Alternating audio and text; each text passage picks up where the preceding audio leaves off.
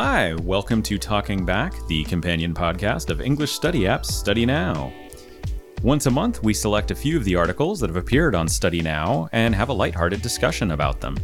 Later on in today's episode, we'll be talking about delivery drones in Tokyo Bay, the various accents of Study Now news announcers, and first up, there's a story about a street piano, whatever that means.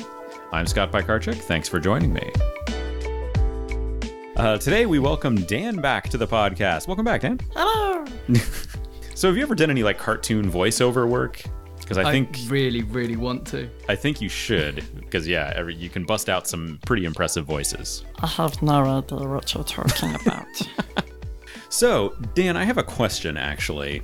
Throughout the day, Okay. when you might feel a little bit hungry, but you don't need a meal, what do you snack on so you don't feel hungry? Huh. Like when I get the munchies uh, in the afternoon or something, I, I'm having trouble finding something to grab that I can just have a little snack, but that's not terrible for my body. Because, like, you know, I can go to 7 Eleven and get a Nikuman, Katsu, or something like that, but that's that's not good. Yeah, I, I don't. I don't. I don't snack to live longer. I, I, I, I cook and I make meals and I try to live healthy, but when I snack, I, I tend to just go for whatever I feel like because chances are if I need a snack, it's partly to get an energy boost. Uh, so eating something that I like, which is usually bad for me, is fine. yeah, okay. So I snack on on Oreos and donuts and when I was freelancing because I was always moving between different lessons, usually be cycling between them. So instead of having lunch, I'd split it into two or three snacks Ah, during the day. that's a good so, idea. And then balancing it out by just riding literally everywhere across the city and sweating it out. Right, right. Um, it was quite nice. Probably wasn't very good for me, but I stayed in remarkably good shape. yeah, I mean, the, the, I think the important part in that combination was the exercise that kind of made it so you can do that. Yeah. Yeah. Uh, so moving on to our first topic today, uh, there's a story that Dan chose um, that appeared on Study Now on August 22nd, uh, titled "Street Piano in Chiba Draws Crowds." And it appears that there was a shopping mall up in Chiba that put out a piano just available for anybody to use that happened to be walking by, which is kind of a that's a neat idea, just kind of spontaneous community musical performance. So yeah, I mean, Dan, what what caught your eye about this, and uh, why did you want to talk about it? Well, firstly, it's a whimsical, little, delightful thing in public, and that's a story that we all need at the moment. That's always a nice thing to have. And that's kind of what it adds to people's day as well. Hmm. You're about to go into an eight hour day of work, and someone's at a piano playing Beethoven Yeah, and live, and that's what you walk out to. right. And some other random talented person has stopped and is vocalizing over the top of it Oh man, and it just changes your mood for the rest of that hour, for the rest of that day. That's a little something that adds light into the world. it's almost like jazz. You don't have to be playing jazz on the piano, but that spontaneous performance is an aspect of jazz almost. Very much. Yeah, that's a that's a great thing to just walk and come across randomly. I wish we could get some of that down here in Osaka. I think uh, there's plenty of buskers all around, and it seems like everybody I know plays some instrument or has some kind of musical ability. I don't, but everybody I know does. Do you? Do you have any musical aside from? Well, I guess dancing is your. I was talking about this with one of my students earlier today. I did play the saxophone for Oh, about 12 years, but I haven't played for about 14 years. So oh boy. I want to get a new horn out here, but I know that I'm going to be going back to stage one when I do, and I'm going to have to relearn from scratch. Uh, But it would be nice. So I guess the real question then is, can you play Baker Street? Yeah, I can. It's one of the first songs I learnt to play. My teacher insisted on it. Nice. I love that song. Okay, well that's we got to get you a sax so that you can serenade us here in the Study Now offices I tell you what, once I've got a sax and I've got myself back up to that level, I'll record it for the app. Oh, okay, that is a promise you heard here first. The Talking Back podcast is available in Apple Podcasts, Google Podcasts, Spotify, or wherever you usually like to find your podcasts.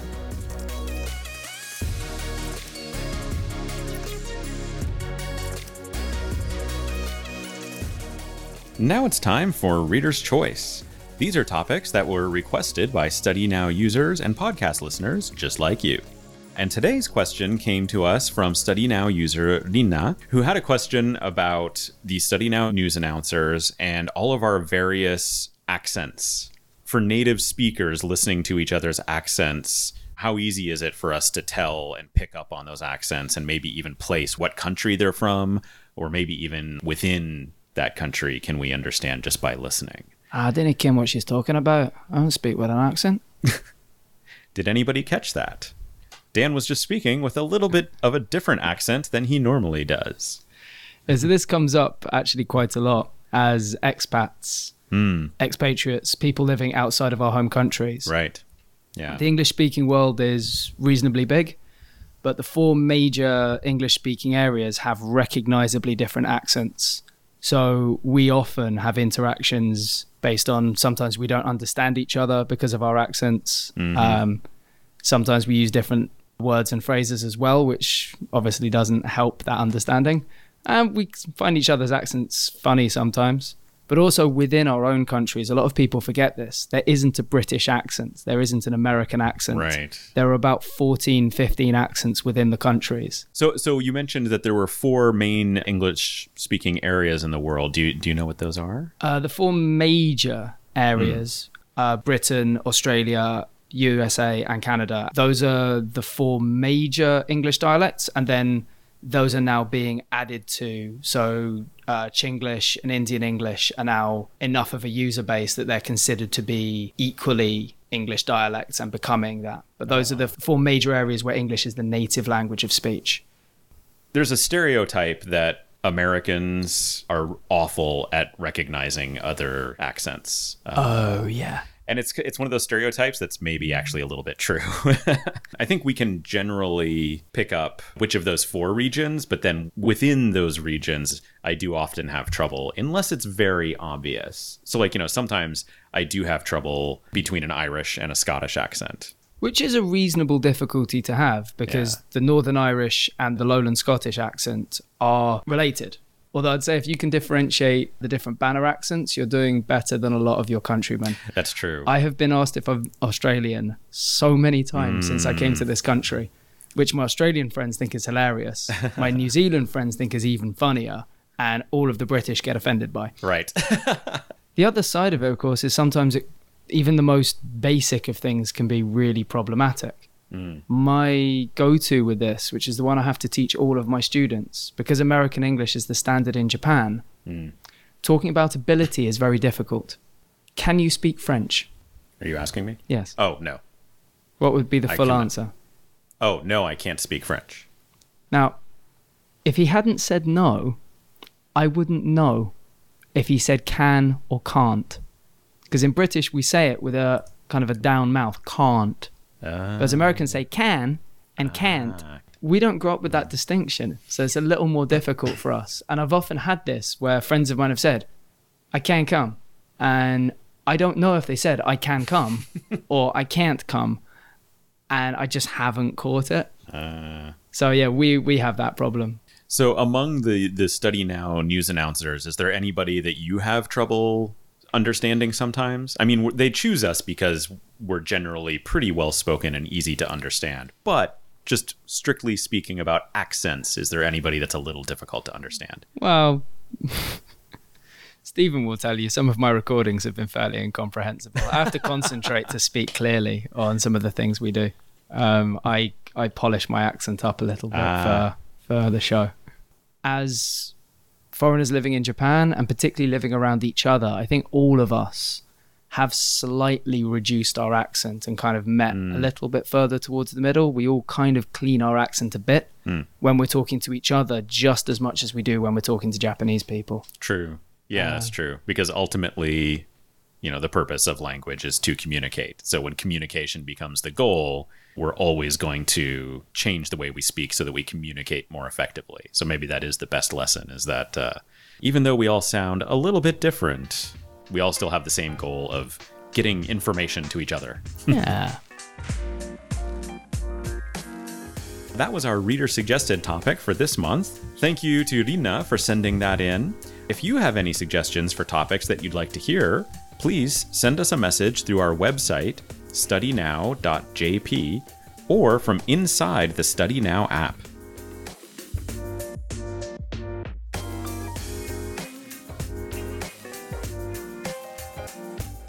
Our final topic today is from an article that appeared on Study Now on August 1st, titled Drones to Deliver Food to Tokyo Bay. According to the article, uh, the Rakuten e commerce site and Seiyu supermarket chain announced a short term service where they would use drones to deliver food and like barbecue items to Sarushima Island in Tokyo Bay. This island is not inhabited. It's mainly a recreation site that people will go to by ferry and like do barbecues and go swimming. So this service is kind of meant as a test to see what the demand for this type of thing could be. This, this sounds really cool. You use a smartphone and you can order up to five kilograms of basically groceries. You can get vegetables, beer, sodas, or whatever, and order that from your smartphone. And then the drone will fly out to the island and deliver your food. That sounds incredible to me, Yeah, that sounds awesome. right? One of the things that drew me to this article is it feels to me like the future of drones is coming very quickly to us. And that's why I thought this was an interesting article. Do you think this is something that is going to spread from, you know, specifically this recreational area in the bay? Could this work like in Tokyo or Osaka or any other city in Japan or in the in the countryside? It seems almost inevitable. Um, and now Amazon have started experimenting with the idea of short range deliveries using drones. So there are issues with it in terms of having started a massive gig economy for people delivering, especially things like Uber Eats and Amazon. Um, then, yeah, it's taken off here like nothing else because it's a service that's been needed here for such a long time. There are Japanese sites established for that kind of delivery, but a more accessible, more internet based, more app based version of hmm. that hasn't really taken off here yet. And Japan is very well suited to that kind of personalized device based service. Sure, yeah. But the, the gig economy that's been created by it, the jobs, people being able to ah. part time through it, that's one of the big issues that I think will hold back adoption of drones as delivery. But it does seem like an inevitable thing. Ah. It seems like that economy has to be a short lived thing. Right. The other, you know, natural extension when talking about drones is not just flying drones, but driving drones. So driverless Yes. cars, which might even be coming sooner than drones. Um, it seems like that technology is getting pretty reliable pretty quickly. That's something that I'm counting the the days until driverless cars are a thing. Um, at least living in the city, I think it would be great being able to call a driverless car to wherever you are. You know, statistically, they are probably going to be much safer than people. Uh, they're going to be in constant communication with each other. You know, I, I do like the idea of cars being able to detect each other, certainly. yeah, yeah. And also, I think about specifically in the situation of Japan that has this aging population, you know, it can solve problems of elderly people out in the country, even who Indeed. shouldn't be driving, but in the countryside, you have to drive. So, yeah, I mean, if there can be driverless cars that can go and pick up grandma and take her to the hospital or to the market, wherever she needs to go, um, yeah, I'm really excited about those kind of possibilities. Yeah, it would have been great for my grandma in her last years. It was terrifying uh, watching her get behind the wheel of a car and then having to arrange a, a pickup service whenever she needed to get into town. Yeah, and She refused to move out of the place she was in that was very inaccessible. Hmm. So, yeah, driverless cars that she could call in would have been wonderful Yeah, because she was a hostage half the time to her own house. yeah. I still like to drive. I like the idea that I don't have to do it most of the time. I enjoy driving too. I would miss it. Um, but yeah, if it can solve the problems that need solving, then I, I would welcome it. Do you think it would get a lot of adoption in America? Because America is the car country, right? Mm, yeah. My gut feeling in America is that it's going to be a hard sell at first. Um, and we'll probably see that over the next few years um, because people are very independent Yeah. minded. Almost everybody I know you know, says like, no, I'm, I'm never going to trust the computer to drive my car. Like, I want to drive my car. But I think it's going to be kind of like, I mean, a lot of things like cell phones and smartphones. I was the first person I knew of anybody to have a cell phone, and everybody looked at me like I was crazy. And they're just like, why do you need that? Just go home and make a call. Like, I don't want people to call me while I'm outside the house.